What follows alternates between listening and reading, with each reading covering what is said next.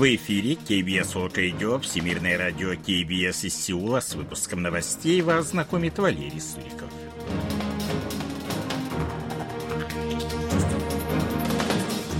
Основные темы этого выпуска министры обороны Республики Корея и США обсудили сдерживание Северной Кореи. Сеул и Вашингтон должны сохранять совместную оборону, считает президент Юн Со Гёль. Южнокорейский экспорт увеличился за первую декаду ноября на 3,2%.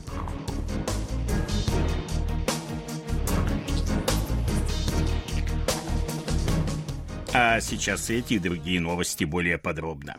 Министры обороны Республики Кореи США Син Вон Сик и Луи Тостин провели 13 ноября в Сеуле 55-е ежегодное консультативное совещание по вопросам совместной безопасности. Обсуждалась, в частности, новая стратегия в отношении Северной Кореи на случай, если Пхеньян попытается применить ядерное оружие.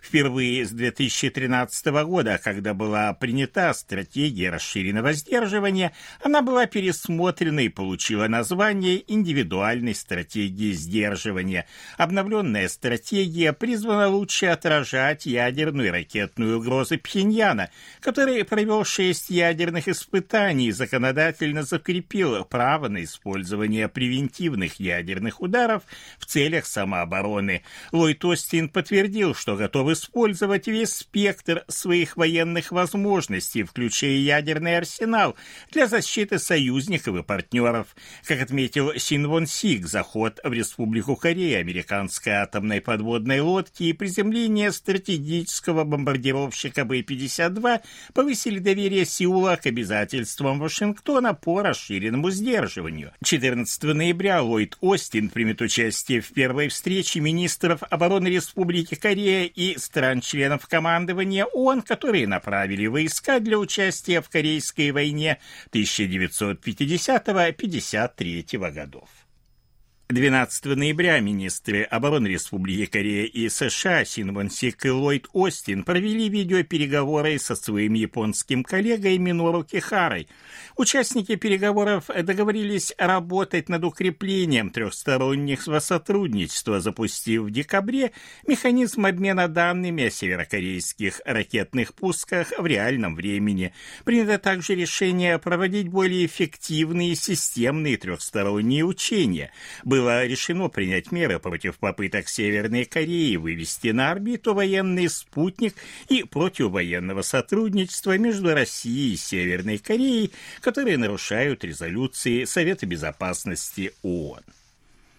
Республика Корея и США должны сохранять крепкую совместную оборону, будучи готовы противостоять любым северокорейским провокациям, в том числе неожиданным.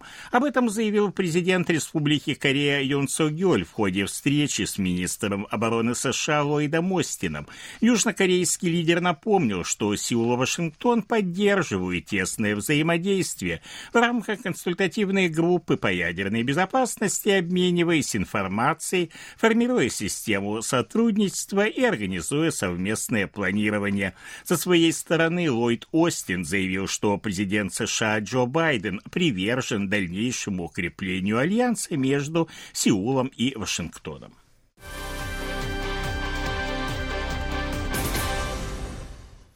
Председатели Объединенных комитетов начальников штабов вооруженных сил Республики Корея и США генералы Ким Сен Гём и Чарльз Браун провели 12 ноября в Сеуле ежегодное совещание. Они подтвердили приверженность укреплению совместной обороны перед лицом нарастающей северокорейской угрозы. Как отмечается в заявлении для прессы, участники совещания подтвердили важность активизации связи в военной области в рамках рамках договора о взаимной обороне от 1953 года. Они отметили, что ракетная активность Пхеньяна дестабилизирует ситуацию в регионе. Первая встреча министров обороны Республики Корея и стран-членов командования ООН направлена на подготовку к развязыванию новой агрессивной войны против Северной Кореи. Командование ООН демонстрирует свой агрессивный характер, говорится в заявлении агентства ЦТАК, опубликованном 13 ноября. Незаконное и агрессивное командование ООН должно быть распущено без промедления. Это является важной предпосылкой для восстановления авторитета авторитета и беспристрастности ООН, содействия миру и стабильности на Корейском полуострове, говорится в заявлении. Президент Республики Корея Юн Со Гёль примет участие в саммите Индо-Тихоокеанской экономической структуры. Он состоится 16 ноября в Сан-Франциско в рамках саммита Азиатско-Тихоокеанского экономического сотрудничества. Структура Индо-Тихоокеанской экономической структуры была предложена президентом США Джо Байденом в 2022 году для противодействия растущему влиянию Китая в регионе. К ней присоединились в общей сложности 14 стран. Это Республика Корея, США, Австралия, Индия, Индонезия, Япония, Сингапур, Таиланд, Вьетнам, Бруней, Фиджи, Малайзия, Новая Зеландия и Филиппины.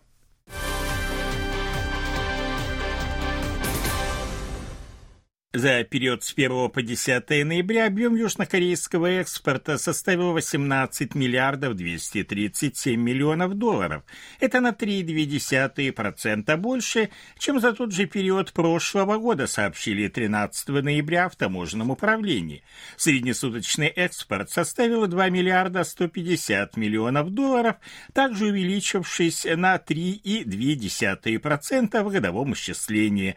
Экспорт полупроводников увеличился в первой декаде ноября на 1,3, автомобилей на 37,2%. Одновременно зарубежные продажи нефтепродуктов уменьшились на 9,2%, а продукции металлургии на 5,7%. Экспорт в Китай сократился на 1,1, в страны Евросоюза на 5%, однако поставки в США увеличились на 23%, во Вьетнам на 7,6%, а в Японии Японию на 26,9%, в Сингапур на 59,7% в годовом исчислении. Импорт за первые 10 дней ноября составил 19 миллиардов 977 миллионов долларов, что привело к дефициту торгового баланса на сумму 1 миллиард 741 миллион долларов. Дефицит торгового баланса Республики Корея с начала года составил 19 миллиардов 852 миллиона долларов. 13 ноября в главном здании телерадиокомпании KBS состоялась церемония вступления Пак Мина в должность 26-го по счету президента телерадиокомпании KBS. Накануне президент Юн Со Гёль назначил его на этот пост без одобрения Национального собрания. 12 сентября Совет директоров KBS отправил в отставку бывшего президента компании Ким И Чоля, назначенного в декабре 2021 года правительством бывшего президента страны Мунчиина. На Ким И Чоля была возложена ответственность за некомпетентное руководство, которое привело к ухудшению финансовой ситуации в компании и снижению общественного доверия к информационным программам сольный альбом Чонгука из группы BTS под названием Golden, вышедший 3 ноября, дебютировал в чарте Billboard 200, заняв в нем второе место. Данный чарт учитывает самые популярные альбомы недели в США, включая продажи физических альбомов и цифровые продажи. Golden — это первый альбом Чонгука, попавший в чарт Billboard 200, а сам Чонгук стал шестым уже участником BTS BTS, вошедшим в десятку лучших в Billboard 200.